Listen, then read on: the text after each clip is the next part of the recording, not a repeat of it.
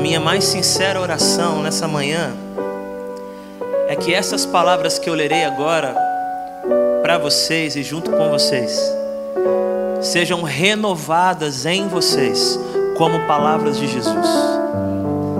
Jesus disse essas palavras para alguém num tempo distante, numa sociedade outra, numa outra experiência e fez muito sentido. Mas eu creio e tenho orado por isso, que essas mesmas palavras podem, se tomadas pelo Espírito e aplicadas por Ele em nossa mente e consciência, fazer sentido para você. Então preste, por favor, muita atenção, você que está aqui, você que está nos acompanhando, nessas palavras de Jesus. Eu já vou dizer aonde se encontra. Ele disse assim: Vai para casa para a sua família e anuncie-lhes quanto o Senhor fez por você e como teve misericórdia de você. Tudo o que eu irei falar gira em torno dessa palavra. Volta para casa, volta para sua família e conte para eles tudo o que o Senhor fez por você e que Ele teve misericórdia de você. Mateus, Marcos e Lucas contaram para nós uma história que narra alguém que se perdeu de si mesmo de uma forma muito, muito flagrante. Alguém que um dia viveu numa casa, alguém que um dia se reuniu ao redor da mesa, alguém que um dia contou piada, alguém que um dia ficou olhando o pôr do sol, alguém que um dia comeu coisas gostosas, se perdeu de si mesmo de uma forma assim muito marcante. Mateus, Marcos e Lucas dizem que essa pessoa chegou num lugar de desencontro tão agudo que ele não sabia mais aonde viver. Ele não sabia mais escolher os lugares que valiam a pena ocupar, transitar. Ele não sabia mais qual era a orientação da sua vida. O seu mapa se rasgou e ele foi viver entre os sepulcros por alguma razão, foi viver entre os túmulos. Não só isso, ele chegou num lugar tão intenso que ele não conseguia mais parar. Ele vivia entre os sepulcros, mas até mesmo esse lugar não era um lugar onde ele conseguia parar, então ele andava. Andava de manhã, andava de noite, andava de manhã, andava de noite. Só parava quando a exaustão era tão grande que ele desmaiava de cansaço. Mas ao acordar, ele levantava e andava freneticamente, sem rumo, andando, andando e andando. Essa pessoa, além de andar sem parar, além de viver entre túmulos, entre sepulcros, ele se machucava, procurava pedras no chão, pontiagudas, e fazia marcas no seu corpo. Esse homem se tornou tão violento consigo mesmo e com o outro, que a única saída que encontravam para ele era pará-lo. A única maneira de fazer ele se tornar um pouco humano era impedir os seus instintos à força. Então eles amarravam ele com cordas, mas a violência, a fúria era tão grande que ele rompia. Marcos chega a dizer que colocaram ferros em seus pés. Mas a tempestade dentro dele era tão gigante que ele rompia e continuava andando, sem rumo e sem descanso, para lá e para cá. Marcos diz isso no seu capítulo 5, a partir do verso 1 em diante. Ele narra a história de alguém que é conhecido como o endemoniado gadareno para alguns mas ele era um ser humano que um dia não foi daquele jeito. Quando Jesus disse para ele: vai para casa, volta para sua família e diga para eles o que Deus fez na sua vida e que Ele teve misericórdia de você, essa frase tão simples, tão comum, era um milagre, por algumas razões. A primeira, se você ler com calma Marcos capítulo 5 e você prestar atenção nas imagens, na narração de como essa pessoa se desumanizou, talvez você chegue à seguinte conclusão: ele não era assim, ele não foi sempre assim. Queria dizer para você nessa manhã que uma das coisas mais importantes do esclarecimento que o Evangelho lança sobre a nossa alma é quando nós conseguimos olhar para nós mesmos e dizer: Eu não fui sempre assim. Esse não sou eu. Eu me sinto como se tivessem me empurrado para fora de mim e eu não consigo voltar. É como se eu estivesse exilado de mim mesmo. Parece que o que agora guia o meu sentimento não é o que guiava anteriormente, aquilo que decide os meus pensamentos não é mais aquilo que um dia decidiu. Esse homem traz para nós uma, uma possibilidade da gente olhar para a nossa vida e dizer assim: esse não sou eu. Eu não andava nu por aí como esse homem talvez diria sobre si mesmo. Eu não era tão violento ao ponto das pessoas evitarem o caminho aonde eu estava. Eu não fui sempre assim. Eu não era essa pessoa que se fere. Eu me cuidava. Mas eu cheguei num lugar, eu cheguei numa experiência, numa fase tão difícil, que parece que o único jeito de me sentir vivo é me ferindo. Eu sei que eu estou me ferindo, mas ou é isso, ou viver no sepulcro, no silêncio. Eu não sei quais são as imagens que vêm à sua mente quando diz assim: ele vivia entre sepulcros. Você que curte muito pop, talvez tenha lembrado do clipe do Michael Jackson. Tenha lembrado aquela experiência de zumbis. Mas nesse texto, penso eu, ele está falando de solidão. Sepulcro é lugar onde não tem voz, não tem olhar, não tem nada a não ser eu mesmo. E aí, para me sentir vivo, eu vou me ferir. Esse não sou eu. E um dia, esse homem que está diante do que ele não quer ser, mas não consegue mudar, ele vê Jesus de Nazaré ele vê Jesus descendo do barco, começando a pisar na região dos Gadarenos ou dos Gerazenos, e num impulso de esperança, que nem os demônios conseguiram romper ou impedir, ele corre na direção de Jesus de Nazaré. Aquele homem que não sabe para onde andar, aquele homem que não sabe como recuperar o que um dia ele foi, aquele homem habitado por seres imundos, num num profundo desejo de ser outro, ele consegue correr até Jesus e ele se prostra diante de Jesus de Nazaré. Mas quando ele abre a boca, ele diz o que? O que fazes aqui, Altíssimo? Pare de me atormentar. Ele corre para Jesus e agora quer mandar Jesus embora, porque isso é a gente. Esse é o nosso ser complexo e ambíguo. A gente vai reconhecendo o que não quer ser, vai percebendo o que se perdeu, e quando Jesus de Nazaré desembarca na região onde a gente está, há um impulso em nós, há um desejo em nós de correr em Sua direção, para que haja libertação. Porém, esse mesmo ser que quer libertação, quer se manter preso a alguma coisa. Por exemplo, Senhor, eu quero paz, mas ao mesmo tempo eu quero vingança. Então, fica, mas também vai. Senhor, não, eu quero sim dar uma segunda chance, mas ao mesmo tempo eu quero que ele sofra. Então fica, mas mas também vai.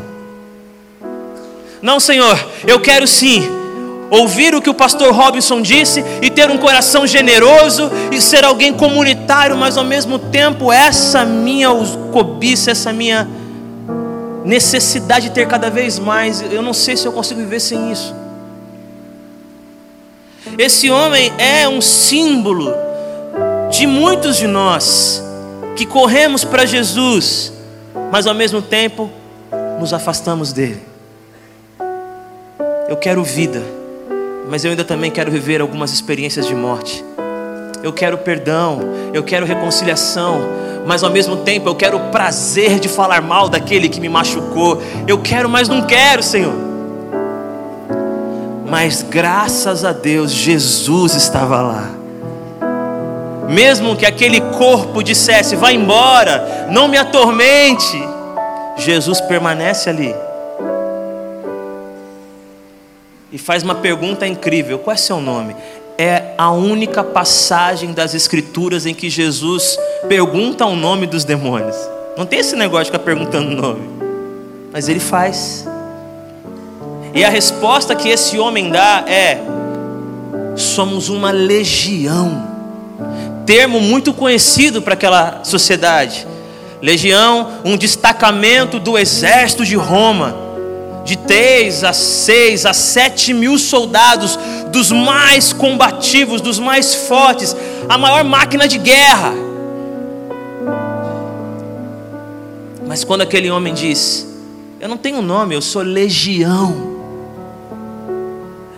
Eu já me fragmentei tanto, eu já estou em tantos lugares, eu já quero tantas coisas diferentes, eu já acredito em tantas coisas distintas, que eu nem sei dizer para você quem eu sou. Eu sei que o auditório da IBAB é intelectual, culto, mas algumas pessoas, mesmo sendo cultas e intelectuais como vocês, podem ter assistido o Senhor dos Anéis. Alguém assistiu o Senhor dos Anéis?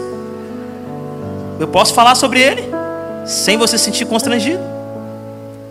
Mas há um personagem chamado Gollum, um ser para muitos de nós desprezível. E quando ele fala, em vários momentos, ele fala no plural porque ele é habitado por outro eu. Então, quando ele fala, nós quer. Esse homem, isso aqui me causou estranhamento quando eu prestei atenção. Ele está falando com Jesus e ele diz assim: nós. Ele já fala no plural. Mande-nos. Ao invés de me deixar solto, mande-nos nessa manada de porcos que passa por aqui.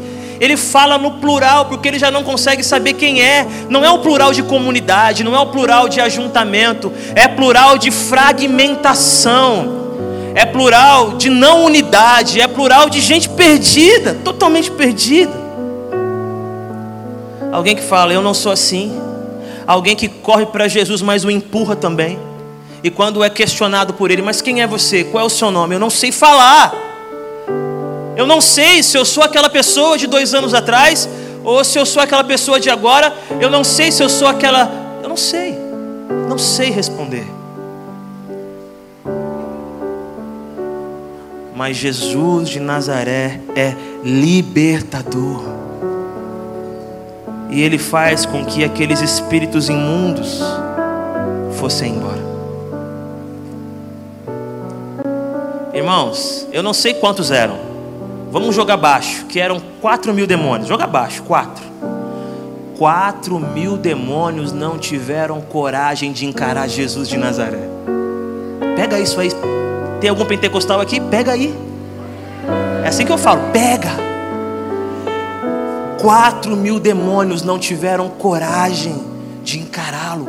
O máximo que faziam era, por favor, permita-nos ir para os porcos eles se prostraram diante do Senhor, porque Ele é libertador, porque Ele é mais forte, mais poderoso. Ele tem toda a condição de ir até esse lugar onde você está e abrir o que parecia que não pode ser aberto e romper aquilo que parecia que não pode ser dissolvido, porque Ele é libertador. E quando Ele faz isso, uau, que cena! Cena que me faz pensar como vai ser aquele dia onde todo joelho se dobrará. Nessa cena, nenhum deles tem coragem de encarar o Senhor dos Senhores. E o nosso Senhor liberta. Agora, eu, na minha leitura de adolescente, eu ficava com uma pergunta: quem é esse cara? Para ter seis mil demônios incomodados com ele, não é? Maria Madalena teve alguns.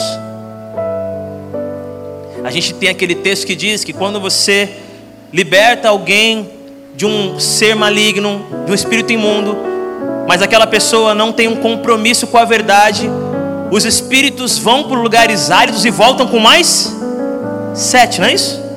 Então, ó, olha só, agora 6 mil demônios, que cara é esse? É como se você fosse num jogo de basquete. Alguém joga, joga basquete aqui?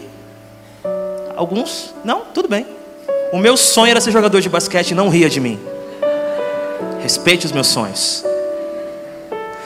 Na época, eu tinha um amigo chamado Anselmo de 1,90m e nós jogávamos no mesmo time. E era engraçado, porque quando ele pegava a bola na mão, a marcação era cerrada. Quando eu pegava, deixa livre. Por quê? Porque para eles eu não causava perigo, eu não apresentava risco, então pode deixar ele, não precisa ninguém prendê-lo. Agora o Anselmo, era todo mundo em cima dele. Agora esse texto que a gente leu, o que, que Deus tinha na vida desse homem que o inferno tinha tanto medo? O que Deus tinha para a história dessa pessoa que foi necessário tantos demônios para prendê-lo? Quem é ele? Quando ele é liberto, eu ficava esperando uma cena cinematográfica.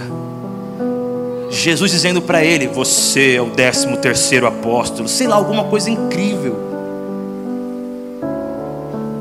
Mas quando ele foi liberto, correu e disse: Senhor, deixa eu ir com você. E Jesus respondeu para ele: Não, vai para casa, volta para sua família e conte para eles o que Deus fez na sua vida e que Ele teve misericórdia de você. Seis mil demônios tentavam impedir um homem de voltar para casa. Seis mil demônios tentavam impedir um homem de voltar para sua família. Seis mil, dez mil demônios tentavam impedir um homem que falasse o que Deus fez na vida dele. Minha palavra para você nessa manhã. Volta para casa. Você tem um lugar Voltar para casa é não ficar andando de um lado para o outro tentando descobrir a sua identidade. Voltar para casa é não ficar angustiado toda manhã se perguntando quem eu sou, para onde eu vou.